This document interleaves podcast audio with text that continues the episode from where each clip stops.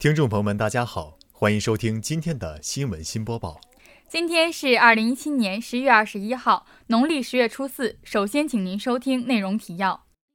辽宁大学校园十佳主持人复赛顺利举行；全国高校图书馆阅读推广大赛研讨会在辽大举行；习近平会见全国道德模范代表，引强烈反响；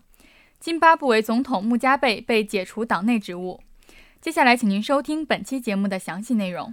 大学之声消息：十一月十九号下午一点到五点半，我校在新大学生活动中心成功举办了主持人大赛复赛。本次大赛一共有四十四名参赛选手，五名评委，到场观众有来自学校各个学院的学生。本次大赛的出场顺序由抽签决定，由现场工作人员统一发放出场号牌，若未及时到场，则视为弃赛。比赛内容一共分为两个环节。第一环节为自备稿件模拟主持，选手每人自行准备一段节目主持，节目类型为新闻评论类、综艺类、社交服务类，三选一，限时两分钟。参赛稿件以及模拟主持所需要的音乐和 PPT 均需提前提供给工作人员，以供评审参考，作为评审的最终依据之一。在这个自由发挥的环节中，选手们大展身手，准备了各种各样的节目主持。有介绍特色美食的，有介绍综艺节目的，更有介绍娱乐新闻的。选手们准备的节目五花八门，充分展现了自身的能力与魅力。第二环节为即兴评述，选手现场抽题，对题目进行播报并评述，可准备两分钟，评述限时一分钟。评委们有的来自喜马拉雅电台。有的来自学校艺术团，有的来自大学之声广播电台，均具有较强的权威性与专业性。评委们对选手表现分别进行打分，并取平均分，与初赛成绩相加，累计成绩排在前三十名的选手进入决赛。通过本次大赛，选手们进一步展现了自己的主持能力与青春风采，学生们也丰富了自己的课余生活，拓宽了自己的眼界与视野，提高了自己的全面素质。本台记者陈晴晴报道。由教育部高校图书情报工作指导委员会、读者服务创新与推广工作组、中国高等教育文献保障系统管理中心主办。上海交通大学图书馆、辽宁省高校图书情报工作委员会、辽宁大学图书馆联合承办的第二届全国高校图书馆阅读推广案例大赛暨研讨会于二零一七年在辽宁大学举行。本次大赛的开幕式圆满结束，辽宁大学党委副书记郭长义出席开幕式并致辞，共有三百人参与了会议。开幕式由辽宁大学图书馆馆长刘宁宁主持。本届大赛分为初赛与决赛两个阶段。全国共有一百一十八所高校图书馆参加初赛。二零一七年九月，经过初评，三十所高校的阅读推广案例进入决赛，十三个高校的案例入围单项奖，七十五个案例获得优秀奖。十一月十五号晚，大赛评委会对十三个单项奖案例进行了评审，评出最佳组织奖三项、最佳创意奖三项、最佳团队奖三项、最佳推广奖三项、最佳案例海报设计奖一项。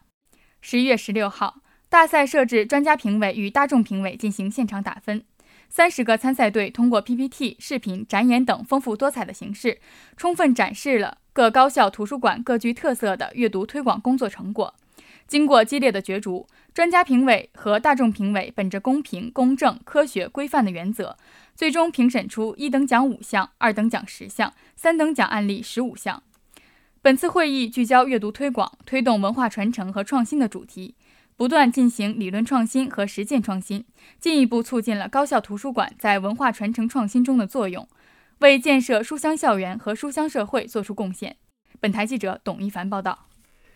央视网消息：十一月十九号，在人民大会堂金色大厅，习近平总书记亲切会见参加全国精神文明建设表彰大会的六百多名代表。在准备同代表们合影时，总书记见到两位道德模范代表年事已高。就拉着他们的手，请两位老人坐到自己身旁来。这个暖心感人的瞬间铭记在了大家的心里。被习近平总书记请到前排身边就坐的是今年已九十三岁的黄旭华和八十二岁的黄大发。黄旭华是中船重工七一九研究所名誉所长，曾为国家核潜艇事业隐姓埋名，以身许国，三十年没回过老家，在一穷二白的基础上研制核潜艇。从1970年到1981年，中国陆续实现了第一艘核潜艇下水，第一艘核动力潜艇交付海军使用，第一艘导弹核潜艇顺利下水，成为继美、苏、英、法之后第五个拥有核潜艇的国家。黄大发曾在贵州遵义大山里的草王坝村担任党支部书记，他带领村民们前后历经三十多年，靠着锄头、钢钎。铁锤和双手，硬生生在峭壁悬崖间挖出一条十公里的天渠，结束了当地长期缺水的历史，使草王坝每年粮食产量从原来的十万斤增加到近百万斤。习近平总书记和参会代表们热情握手，亲切交谈。他和参会代表的一握，给老模范代表的一让，激励着在场的每一个人。大家表示要倍加努力。为积极培育和践行社会主义核心价值观做出更大的贡献，不辜负总书记的殷切希望。本台记者李兰心报道。新华网消息：津巴布韦执政党非洲民族联盟爱国阵线十一月十九号举行了中央特别会议，决定解除总统罗伯特·穆加贝的民盟主席兼第一书记职务，并要求穆加贝于二十号中午前辞去总统职务。否则将通过议会启动弹劾程序。民盟在会议后发表的声明显示，原副总统艾默森·姆南加古瓦被选为民盟主席兼第一主席。这一决议将于十二月十二号至十七号举行的民盟全国代表大会上被确认。姆南加古瓦同时还被民盟推选为二零一八年总统选举候选人。会议还宣布，副总统穆波科被解除党内的副主席职务，并开除党籍。